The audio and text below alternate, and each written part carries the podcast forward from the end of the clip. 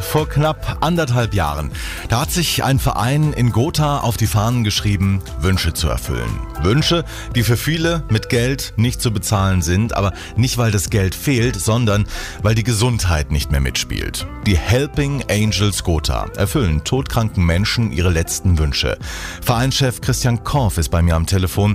Warum haben Sie den Verein gegründet?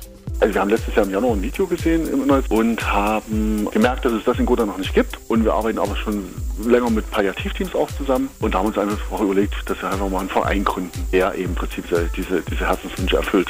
Die ersten Menschen haben auch schon vom Verein profitiert. Eine Frau durfte noch mal in den Thüringer Wald, bei einer anderen war es einfach nur der Besuch im Erfurter Zoo. Es sind eben die kleinen Dinge im Leben, die die erkrankten Menschen nie wieder vergessen werden. Die meisten verlieren übrigens den Kampf gegen den Krebs.